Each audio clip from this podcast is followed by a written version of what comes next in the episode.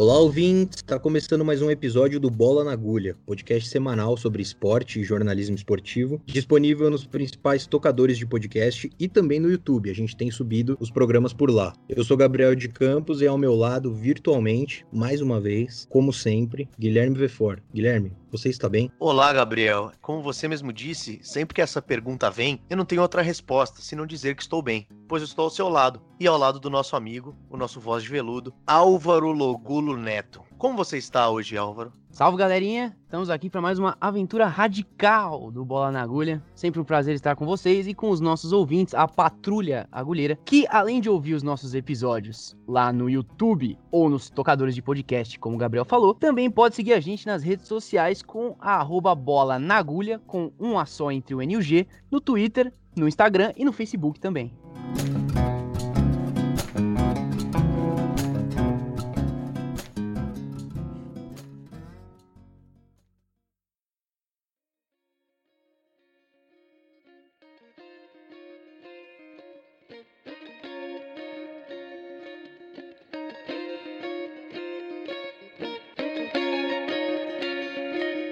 Essa semana o Bola na Agulha volta a falar das Olimpíadas de Tóquio. Não, o Bola na Agulha não vai falar sobre o Jorge Jesus, técnico português do Flamengo, que foi embora e discutir o que, vai ser do Flamengo daqui em diante. Isso aí vocês podem acompanhar em uma das 7.876 mesas redondas que estão falando sobre o assunto. Como vocês lembram, falamos sobre os jogos no terceiro episódio dessa segunda temporada com a Giovana Pinheiro, do Olimpíada Todo Dia. E essa semana a gente volta a falar sobre a preparação do time Brasil, que teve de reformular todo o seu planejamento para adequar treinos e necessidades das equipes de cada modalidade. O COB, Comitê Olímpico do Brasil, formulou um plano emergencial conhecido como Missão Europa, que levará 200 atletas para treinar em Portugal de julho desse ano a dezembro. Inclusive, o governo português deu permissão para o projeto só nas últimas semanas. Além disso, disso, o Centro de Treinamento Olímpico do Brasil, que fica no Rio de Janeiro, vai reabrir nessa próxima segunda-feira, agora, dia 20 de julho, após quatro meses de inatividade. Mas com uma série de restrições e condições sanitárias. Será permitida apenas a entrada de 40 pessoas, entre atletas, comissões técnicas e funcionários do local. Segundo o COB, só será permitido entrar, treinar e sair, nada mais que isso, sem enrolação. Mas sobre o assunto, o próprio vice-presidente do comitê, o senhor Marco Laporta, em entrevista ao Globoesporte.com, reconheceu que o Brasil está atrás da grande maioria dos países quanto à preparação dos atletas. A gente falou um pouco mais sobre isso tudo no nosso Twitter. Confere lá, arroba bola na agulha, como o Álvaro falou, um a só entre o N e o G.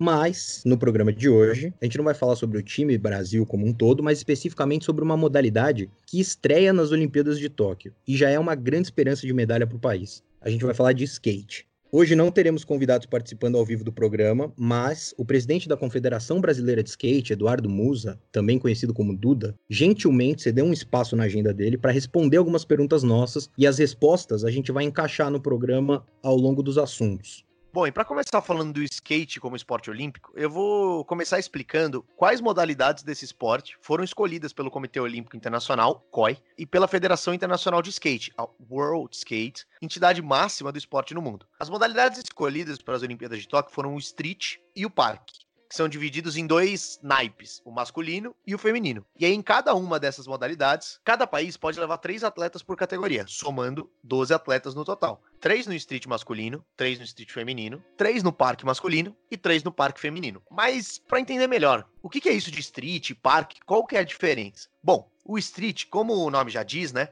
Ele é uma, uma modalidade na qual a pista ela busca simular as ruas da cidade. Então ela tem elementos que tem nas ruas, assim como corrimãos, como caixotes, paredões, até cones. Os atletas eles têm de 45 a 60 segundos para cumprir o circuito é, nesses elementos da pista e conseguir a melhor nota possível. O parque, ao contrário do que o nome sugere, ele não tem árvore, banco, laguinho, essas coisas. Ele tem mais a ver com uma imagem mais tradicional do skate, porque é como se fosse uma grande, um grande circuito que reúne elementos de vários, várias pistas tradicionais do skate. Então tem um pouco alguns elementos do bowl, que são aquelas piscinas tradicionais é, é, que a gente vê em filme e tal. Tem alguns elementos dos banks, que são como se fossem piscinas com paredes menores, um pouco mais baixas, e alguns elementos também do street, como corrimãos e tal. E ele foi meio que uma pista pensada pelos skatistas isso, segundo o skatista brasileiro Pedro Barros, um dos melhores na modalidade parque, é, ele diz que foi uma modalidade pensada para que fosse a mais divertida possível. Então, nesse caso, os skatistas eles têm 45 segundos para fazer o melhor circuito possível nessa pista de parque e conseguir a melhor nota para ficar com o título.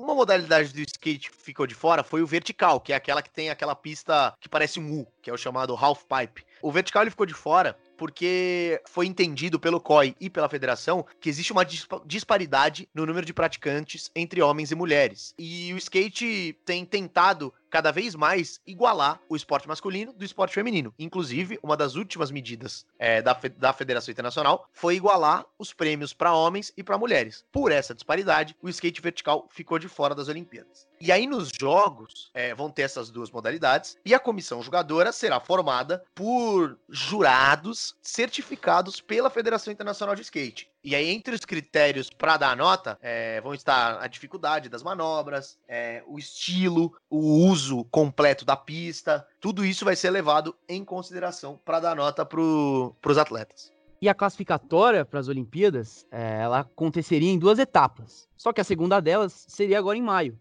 E, obviamente, foi adiada por causa da pandemia de coronavírus que, que aconteceu no, no mundo inteiro. Então, dessa forma, a janela né, dessa classificatória, ela vai se fechar somente em 29 de junho de 2021. Então foi colocada um ano para frente. Como que ela vai funcionar? Os quatro melhores resultados obtidos nesse período, eles vão somar pontos para esse ranking olímpico que vai definir quem está classificado. O mais importante é que até aqui os pontos vão ser mantidos. Ninguém vai perder os pontos que ganhou nas etapas. E isso pode afetar bastante os brasileiros, porque tem alguns deles que nesse momento eles estariam de fora. E quem sabe, com um ano a mais né, de competições, quem sabe eles possam se beneficiar disso.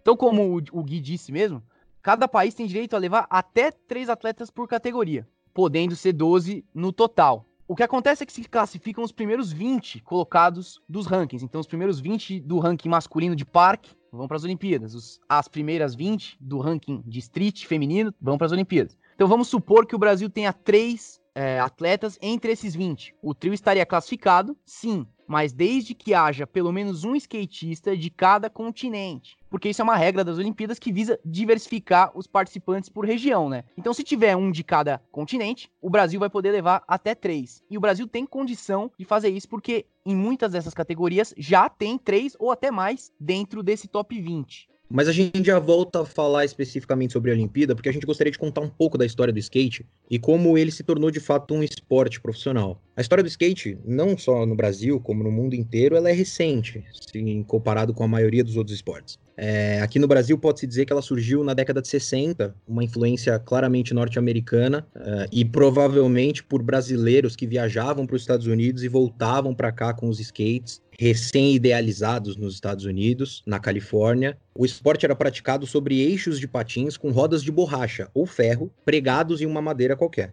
Mas foi só na década seguinte, nos anos 70, que o skate de fato começou a cair no gosto do pessoal. Em 74 foi organizado o primeiro torneio de skate no Rio de Janeiro. Já em 76, dois anos depois, foi inaugurada a primeira pista do Brasil e da América Latina, em Nova Iguaçu, começaram a surgir revistas e marcas especializadas falando sobre o assunto. Aí, na década de 80, o skate tem uma queda na popularidade. E muita gente acredita que tem a ver com a popularização dos patins e do BMX, um tipo específico de bicicleta. Mas nada que de fato colocasse em risco a modalidade por muito tempo. Isso porque houve um esforço coletivo dos próprios skatistas de se mobilizarem em prol do skate. Começaram a organizar torneio, construíram pistas particulares, enfim. Tudo isso para não deixar o esporte morrer. Em 84, considera-se uma espécie de ressurgimento do skate no país. Surge inclusive um programa na TV aberta, na Rede Record, chamado TV Vibração, dedicado exclusivamente ao skate.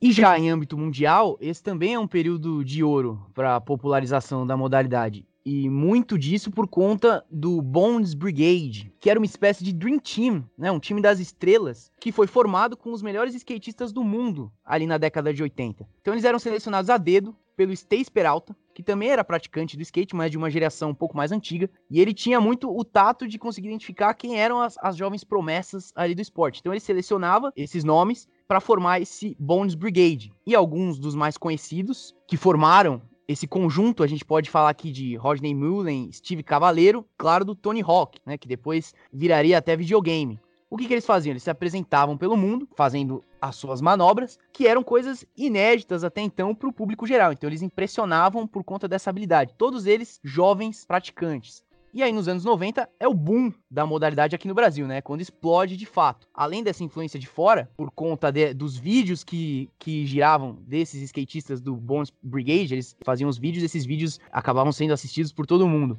Muitos canais de televisão, revistas, sites também começaram a divulgar o esporte aqui de fato. E não tem como a gente deixar de citar também algumas celebridades daqui do Brasil que contribuíram, né, para a expansão do skate. A gente pode falar do próprio Chorão, o vocalista da, da banda Charlie Brown Jr., que durante os shows dele, inclusive, não era raro a gente ver ele levando um skate, andando de skate. Às vezes as pessoas que estavam assistindo aos shows também ficavam fazendo manobras em half pipes que ficavam ali perto do palco. Tem o Badawi também, cantor do CPM 22. Enfim, eles foram fundamentais na propagação do skate na grande mídia por esse outro aspecto, né? Por um aspecto mais cultural de relacionar a música, o estilo deles ao skate também. E além disso, documentários, filmes e os próprios jogos de videogame, como o do Tony Hawk, que é o mais famoso, né? o Tony Hawk Pro Skater, eles contribuíram demais para o crescimento do skate em todas as vertentes.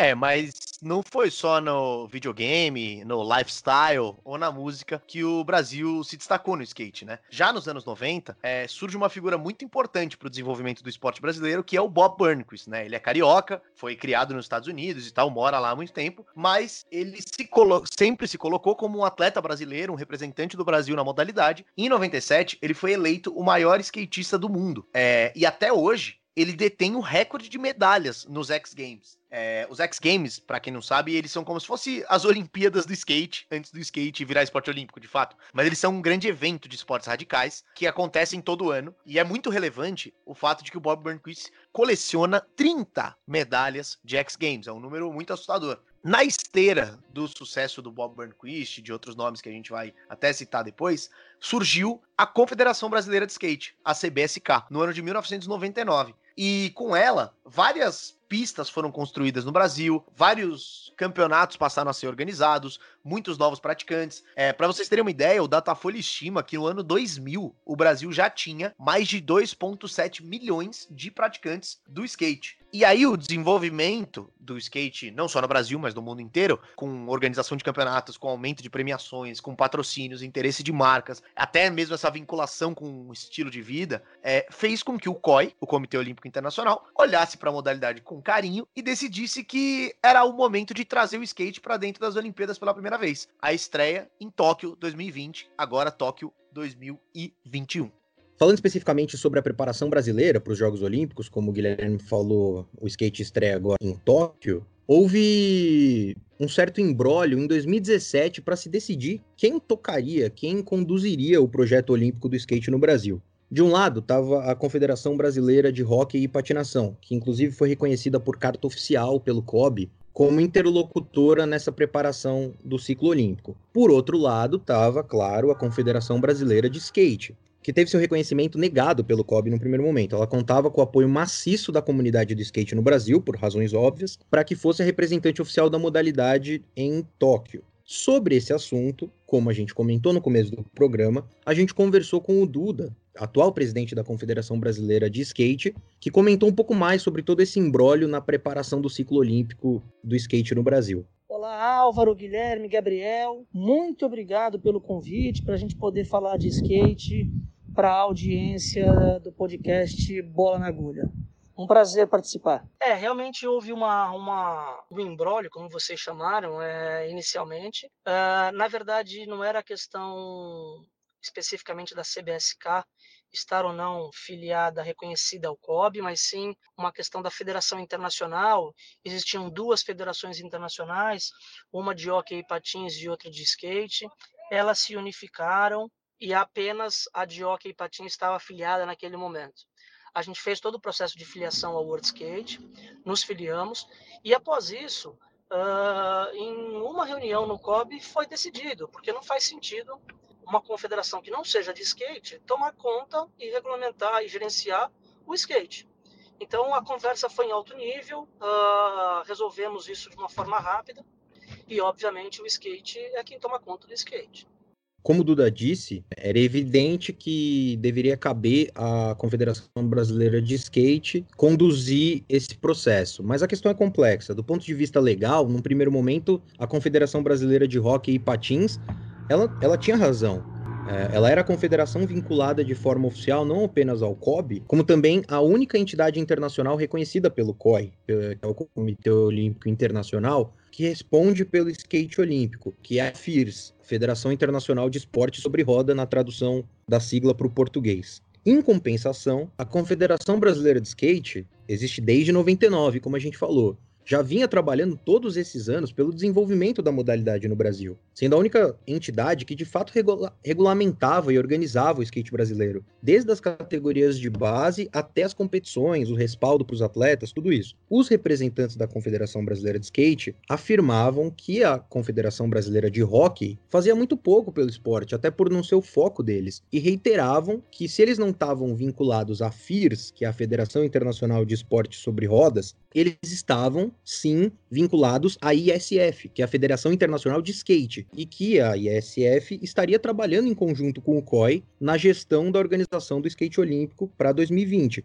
É, e a escolha de outra confederação que não a CBSK, ela foi um choque no primeiro momento, inclusive para skatistas mais famosos. E aí, na tentativa de, de mudar essa decisão do COB e conseguir né, ser reconhecida, a Confederação Brasileira de Skate criou, inclusive, um abaixo assinado e subiu a hashtag Somos Todos CBSK com os principais nomes do skate envolvidos. O próprio Bob Burnquist, na época presidente da entidade, e o Sandro Dias, diretor de esportes da CBSK, é, eles fizeram campanha para que acontecesse essa troca. O Pedro Barros, que a gente citou aqui, também estava tava nessa porque muitos dos skatistas ameaçaram boicotar o evento caso a decisão fosse mantida. E aí, os motivos dessa rixa, a gente pode entender eles também por uma outra questão, que aí envolve o lado financeiro da coisa, né?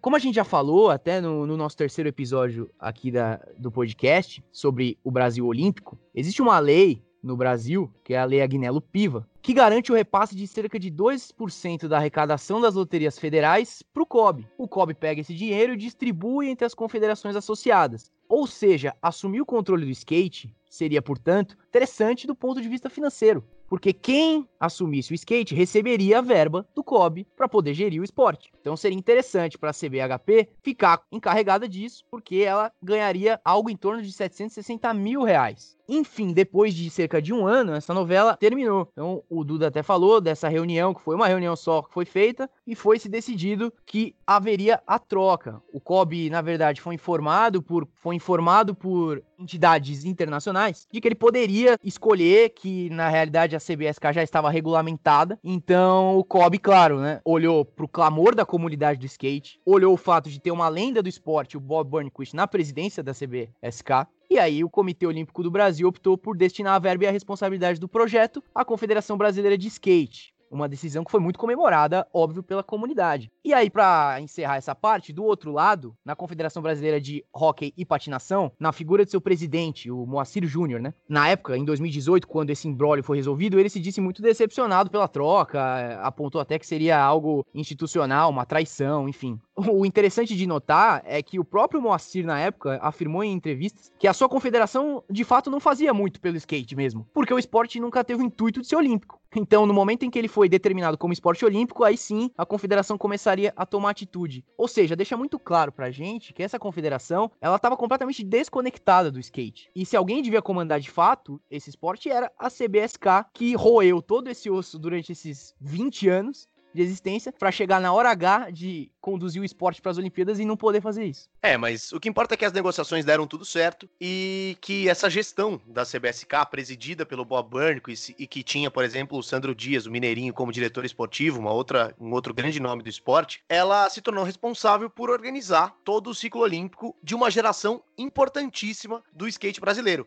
E é sobre ela que eu vou falar um pouco agora. O skate, hoje, é um dos esportes no qual o Brasil mais se destaca. E como a gente disse, não é de hoje. Tem o Bob Burnquist, tem o Sandro Dias, tem o Lincoln Eda, enfim, figuras muito conhecidas do esporte que sempre representaram o Brasil é, mundo afora. Mas nesse ciclo, a gente tem muitos nomes nas quatro modalidades que estarão nas Olimpíadas, presentes no topo do skate mundial e com chances de se dar muito bem nos Jogos de Tóquio. Para vocês terem uma ideia, nas quatro modalidades que vão estar nos Jogos de Tóquio, o Brasil tem pelo menos três atletas entre os 20 primeiros colocados no ranking mundial, que é, como o Álvaro já disse, o critério inicial para que esses atletas participem dos Jogos. Então, por exemplo, no parque masculino, o Brasil hoje ocupa a segunda, a quarta e a sexta colocação, com o Luiz Francisco, o Pedro Barros e o Pedro Quintas, respectivamente. No street masculino, o Kelvin Hoffler é o quinto colocado do mundo, Giovanni Viana é o décimo quinto, o Carlos Ribeiro é o décimo sexto e o Lucas Rabelo é o décimo nono, ou seja, a gente tem quatro atletas brasileiros entre os 20 melhores do mundo. Mas o grande protagonismo desse momento do skate brasileiro é, sem dúvida nenhuma, das mulheres. Para vocês terem uma ideia, na modalidade parque, a Dora Varela é a sexta do mundo, a Isadora Pacheco é a décima do mundo e a Indiara Asp é a décima terceira. No street feminino, em setembro do ano passado, as três primeiras posições do ranking mundial eram ocupadas por brasileiras, com a Pamela Rosa em primeiro, a Raíssa Leal, a fadinha do skate, em segundo, e a Letícia Buffoni em terceiro. A Letícia se machucou e atualmente ela é a quarta colocada, mas ainda está entre as cinco do mundo. E a primeira e a segunda continuam sendo a Pamela Rosa e a Raíssa Leal. E existe uma chance muito grande nessa modalidade da gente ter não só três participantes, mas como três medalhistas, porque se elas já ocuparam ocuparam as três primeiras posições do ranking mundial, é possível que elas ocupem as três primeiras posições das Olimpíadas. O que seria um fato inédito para o Brasil ter três atletas brasileiras é, no mesmo pódio. Uma coisa interessante dessa geração, dessa nova geração, é que além de nova, ela é muito nova. A Raíssa Leal, por exemplo, que é a segunda colocada atualmente no, no street feminino, ela tem 12 anos de idade. E ela já tem recordes, por exemplo, ela é a skatista mais jovem a vencer uma etapa do circuito mundial de skate em Los Angeles no ano passado. E ela é a skatista mais jovem a ser vice-campeã mundial no Mundial de São Paulo aqui ano passado, vencido, inclusive, pela Pamela Rosa. Só que ela não é a única é, criança ou adolescente que está ganhando destaque no esporte. Para vocês terem uma ideia, a japonesa Misugu Okamoto foi campeã mundial de skate pela primeira vez em 2019 com apenas 13 anos de idade. A anglo-japonesa Sky Brown foi skatista mais jovem a se tornar profissional, com 10 anos de idade. E se os jogos não tivessem sido cancelados, a Sky disputaria as Olimpíadas de Tóquio com 12 anos de idade. Que ela completou agora, no dia 12 de julho. Isso acende uma discussão interessante, né? Porque o skate ele não tem limite mínimo de idade, assim como ele não tem limite máximo, né? A gente vê o, Tony, o Bob Burnquist com 42 anos disputando mega rampa para ganhar. Enfim. Só que esse debate ele veio mais à tona com a inclusão do skate nas Olimpíadas. Por quê? Dentre outras coisas, pelo fato de que nas Olimpíadas os atletas eles convivem durante todo o período na Vila Olímpica, né? E é uma, um espaço de convivência que tem suas suas peculiaridades, suas festas, suas histórias secretas, enfim. Então foi acendido um debate sobre como essas atletas é, mirins, se é que pode-se dizer assim, iriam ser alocadas na Vila Olímpica e tal. A própria Confederação Brasileira já discute como isso vai acontecer, mas para além disso, o Comitê Olímpico Internacional já anunciou que depois das Olimpíadas de Tóquio vai sim ser discutido um limite mínimo de, de idade para o skate. No caso das Olimpíadas, tá, gente? No resto do esporte, é, vai continuar do mesmo jeito, com essa turma mais nova é, arrebentando, ganhando o título. Mas nas Olimpíadas, pode ser que se o skate se mantiver para as Olimpíadas de 2024 em Paris, o limite de idade mínimo do, do skate seja semelhante ao da ginástica, por exemplo, que hoje é de 16 anos. A gente vai ter que esperar o resultado disso, mas já tem uma garantia quase de que essa, essa situação extraordinária, que é de crianças de 11, 12 anos disputando a Olimpíada, ela vai ser realmente só para os Jogos de Tóquio. Mas já que nas Olimpíadas a gente vai ter a presença da Raíssa, por exemplo, que é uma atleta extremamente promissora e que é, tem chance de ser medalhista olímpica, o Duda, presidente da CBSK, falou um pouco sobre como está a preparação da seleção brasileira de skate para as Olimpíadas, nesse aspecto das atletas mais jovens, porque não é só a Raíssa. Se a gente pegar aqui, a média de idade da equipe de street feminino brasileira, das atletas que estão disputando as vagas, ela é de 15 anos. No parque feminino, são 17 anos. Então, são atletas muito jovens. E o Duda falou um pouquinho melhor sobre como a confederação está lidando com essa situação. A gente faz um trabalho individualizado com os 22 dois atletas da seleção. E, obviamente, a gente leva em conta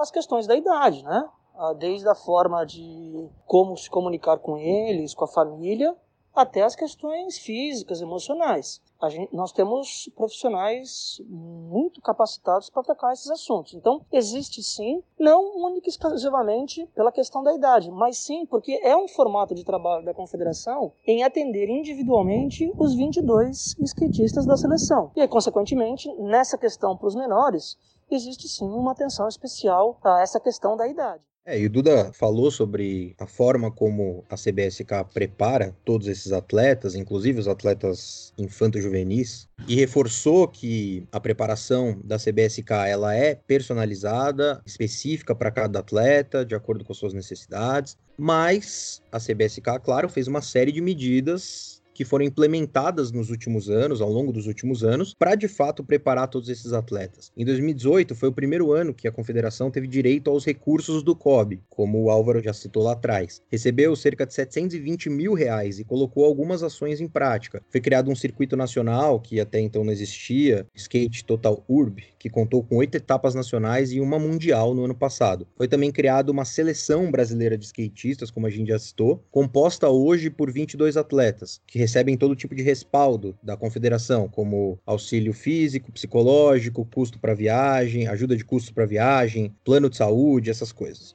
Inclusive, é por esse circuito que os atletas se classificam para a seleção nacional. Em 2019, também teve o Mundial de Street no Rio de Janeiro, justamente uma das modalidades do skate olímpico. No ano passado, a verba que era de 720 mil aumentou para 801 mil. Então, a confederação, com todo esse esforço para dar respaldo para os atletas, aproveitando essa nova geração, foi construindo um suporte físico, técnico e tudo mais para que esses atletas chegassem capacitados na Olimpíada.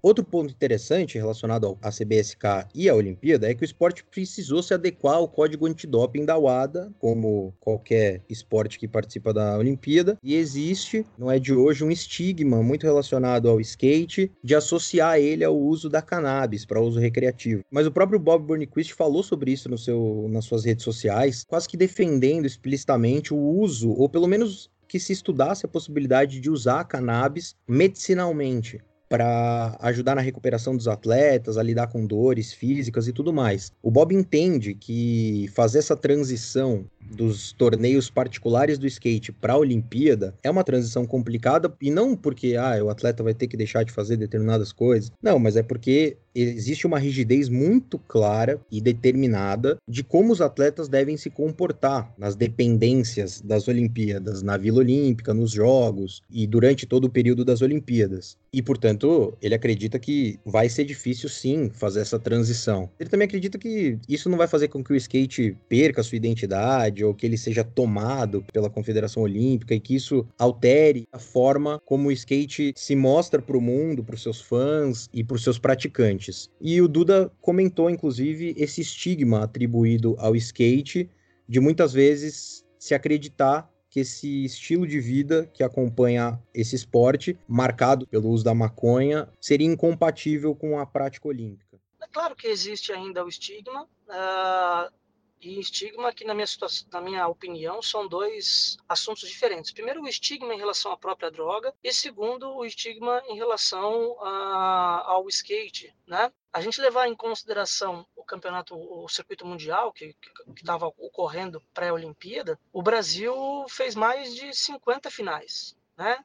Uh, alguns atletas fizeram mais de uma, duas, tal, mas no total foram 50 brasileiros entre as finais, que onde obrigatoriamente é feito o exame antidoping. Então, e a gente não teve nenhum exame positivo. Então, é uma questão ainda de preconceito. O skatista brasileiro é, segue as regras, entende o jogo, joga limpo. Uh, e, e, essa não é uma preocupação da confederação, tá? Mas respondendo especificamente sobre a sua pergunta, existe ainda sim o estigma, mas é apenas com informação que a gente vai combater isso. Bom, a gente explicou todo esse panorama atual do skate, né? A gente falou sobre o time Brasil, sobre as particularidades do esporte. O Duda comentou agora sobre esse estigma que existe né, no, no skate, do estilo de vida do, dos praticantes, enfim. Mas a situação toda mudou bastante por conta das Olimpíadas adiadas. Né? É claro que todo mundo tá sabendo aí da pandemia que assolou o mundo e que isso gerou uma incerteza, né, de como que o COB e a CBSK administrariam a situação dos até então 21 atletas selecionados do skate brasileiro. Isso porque o planejamento inicial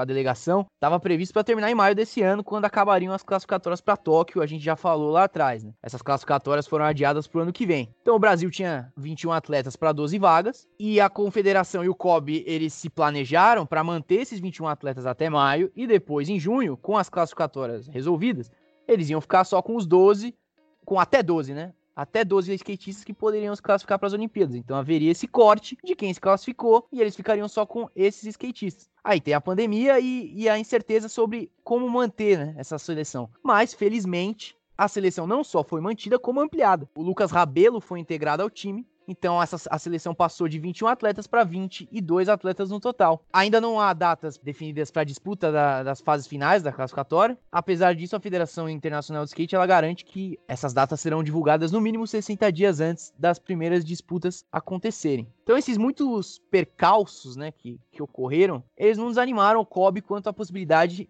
de medalhas com os skatistas brasileiros. E, ao mesmo tempo, o Comitê Olímpico Internacional também parece bastante empolgado com a modalidade. Ele reconhece a importância que haverá para agregar o público ao skate, que além de cativa, em maioria é um público muito jovem que se concentra nas grandes cidades, o que também é atraente para os patrocinadores. E esse é um ponto, né, de você colocar o skate no, nas Olimpíadas. Você rejuvenesce um pouco a sua audiência. E aí, sobre isso, o, o Duda também comentou o que, que ele acha que vai ser positivo, né, das Olimpíadas pro esporte, pro skate. Porque, assim, é sempre importante a gente dizer que ah, é uma modalidade já estruturada. Então, as Olimpíadas, elas, elas são, digamos, um, um passo interessante, é legal participar, é importante você ter essa visibilidade, mas o skate, ele já está muito bem estruturado na sua comunidade. É um nicho, é um nicho, mas ele é muito bem, é muito bem delimitado. E o Duda vai falar um pouco sobre isso, sobre o que, que as Olimpíadas podem trazer de positivo e também vai falar sobre esse período de pandemia, né? O que, que, o que, que foi feito para tentar se driblar esse, esses problemas que acabaram acontecendo nos últimos meses. Realmente, o, skate já tem um, um, mercado próprio, uma comunidade muito grande pelo mundo. Porém, os Jogos Olímpicos acho que trarão a, a, visibilidade do grande público, um público que não é tão especializado. E acho que trará muitas oportunidades para o skate. Uh, novos praticantes,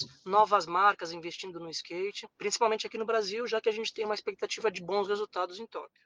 Todo o nosso planejamento foi completamente descartado, já que a gente tinha uma programação para fazer a Olimpíada esse ano. Né? Ah, o que a gente fez no primeiro momento foi única e exclusivamente cuidar da saúde, tanto dos skatistas como da, da comissão técnica, dos, dos colaboradores da confederação. Uh, e agora, nessa última semana, a gente começou a fazer um, uma orientação de volta uh, individualizada para os 22 skatistas da seleção, muito por conta de serem realidades completamente diferentes, né? Uh, são 22 skatistas morando em cidades diferentes, morando até em países diferentes, alguns com estrutura de pista particular, outras não. Então, o trabalho foi individualizado no sentido de orientar uh, a volta, não uma liberação ou não uma, um incentivo de volta mas sim no sentido de orientar como é que faz a melhor volta. Bom, e como o Duda comentou, a preparação ela foi feita, ela é feita de forma individual, né? Até por ser um time com 22 atletas, parece que a federação ela tem mais possibilidades de lidar com os atletas um por um. E para além disso, essa individualidade, essa necessidade do tratamento individual, ela se agrava a partir do momento em que a gente tem uma pandemia e que a situação pessoal de cada atleta é completamente diferente, né? Então, os esforços da, da confederação têm sido justamente para lidar com essas diferenças e preparar o time Brasil da melhor maneira possível para Tóquio 2021. E uma coisa importante que é bom a gente lembrar: o skate não está confirmado ainda para as Olimpíadas de 24 e de 28. Ainda que parece haver já uma, um sinal do Comitê Olímpico Internacional e da Federação de reforçar esse vínculo e de manter o skate como esporte olímpico, é, até pelo que já foi dito mesmo, por ser um esporte consolidado, com uma comunidade consolidada, manter o, o skate nas Olimpíadas é interessante mesmo, como o Álvaro já apontou, para atrair novos públicos para os Jogos Olímpicos. Mas, para que isso aconteça, a gente tem que esperar, né? As Olimpíadas de Tóquio vão dizer se o skate vai ou não se consolidar, né? Então agora a gente tem que acompanhar a preparação do time Brasil, acompanhar essas discussões sobre limite de idade, sobre tudo isso e aguardar o que vai acontecer. É, vale dizer que na última sexta-feira, dia 17 de julho, é, o Comitê Olímpico Internacional confirmou que a data de estreia do skate nas Olimpíadas é no dia 25 de julho de 2021. É, a competição de street masculino vai acontecer num domingo, 25 de julho de 2021, às 9 da manhã, no horário japonês.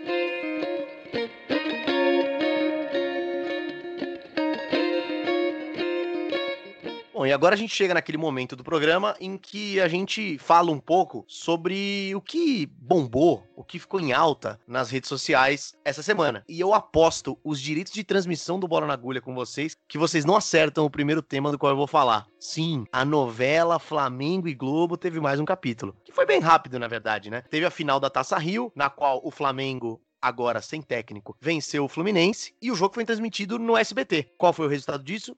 Nenhum. A Globo continuou liderando a audiência com alguma sobra em relação ao SBT, ainda que a audiência do SBT tenha crescido. Essa é a melhor novela que o SBT tem passado ultimamente. E aí a Rede Globo deu uma resposta interessante, né? O Campeonato Paulista volta semana que vem e a Globo soltou um vídeo de chamada pro clássico Corinthians e Palmeiras da próxima quarta-feira, no qual ela dá algumas alfinetadas no, no time rubro-negro, lembrando sem técnico. E ela diz que o futebol paulista e a Globo sempre estiveram juntos, que em todos os momentos em que os times paulistas se destacaram, seja continental ou mundialmente, a Globo esteve lá, enfim. É um vídeo bastante interessante, recomendo a todos que vejam. Mas foi mais um capítulo aí dessa novela que, com o fim do Campeonato Carioca, parece ter tido uma pausa, né? Já que agora volta do Campeonato Brasileiro. E os direitos do, de transmissão do Brasileirão são de quem? Sim, da Rede Globo de televisão. É um assunto extremamente agradável, mas um outro tema que surgiu na rede social, com bem menos força, mas que teve o seu momento de, de pico principalmente no começo da semana, foi o Manchester City, um time inglês que recentemente foi liberado para disputar a Liga dos Campeões da Europa, depois de ter sido penalizado pelo fair play financeiro. O que é fair play financeiro? Resumidamente, é um conjunto de regras e normas que acompanham os torneios internacionais que servem para manter saudável e estável os departamentos financeiros dos clubes, para que eles não gastem mais do que eles arrecadam e tudo mais. O Manchester City foi penalizado por essa lei do fair play financeiro, sendo proibido de participar das duas próximas edições de Champions League, que são as de das temporadas 2020 2021, 21 e 22. Mas para alegria dos torcedores do Manchester City espalhados pelo mundo e também pelos seus magnatas do Emirados Árabes que comandam o clube, essa penalização foi revertida e agora o Manchester City, por pagamento de uma multa, tem pleno acesso para jogar de novo, normalmente, as ligas dos campeões dos próximos dois anos. É, isso foi uma denúncia que apareceu lá em fevereiro, né? Quando a UEFA denunciou o Manchester City por conta dessa fraude, né? Que supostamente teria acontecido ali com o seu patrocinador, né? Então, esse, esse shake árabe estaria injetando dinheiro através de um patrocinador, só que nem todo o dinheiro estava sendo declarado. Então, parte desse dinheiro não, não, tinha, não se sabia de onde vinha. E aí, agora o Manchester City foi é, inocentado por conta disso. A punição se manteve somente pelo Manchester City não ter colaborado com as investigações, né? Teve isso ainda. E aí ficou só essa multa. Mas o interessante é que, assim, é, foi um assunto que é denso, é complexo, é difícil, e até por isso ele acaba né, sendo deixado um pouco de lado. A notícia que importa é, bom, o Manchester City vai poder jogar as ligas do, dos campeões dos próximos anos. É, então aí é mais importante às vezes falar que, ah, então o De Bruyne não vai sair do time porque o time vai estar tá jogando essas competições. Acabam se falando mais sobre isso do que propriamente sobre a denúncia e sobre essa questão da saúde financeira dos clubes e sobre como esse dinheiro entra nesses times. Enfim, isso fica é, fica de lado porque é chato, né? Ficar falando disso. É mais legal saber para que jogador que vai sair para onde, quem que vai ficar, quem que vai sair. E aí foi algo que foi falado no começo da semana e agora já foi esquecido. É, e até para para abordar essa questão desses grandes magnatas que infestaram o futebol, principalmente no final da década de 90 em diante, e que fazem do futebol o seu grande investimento. Mas a gente vai falar mais sobre esse assunto no futuro.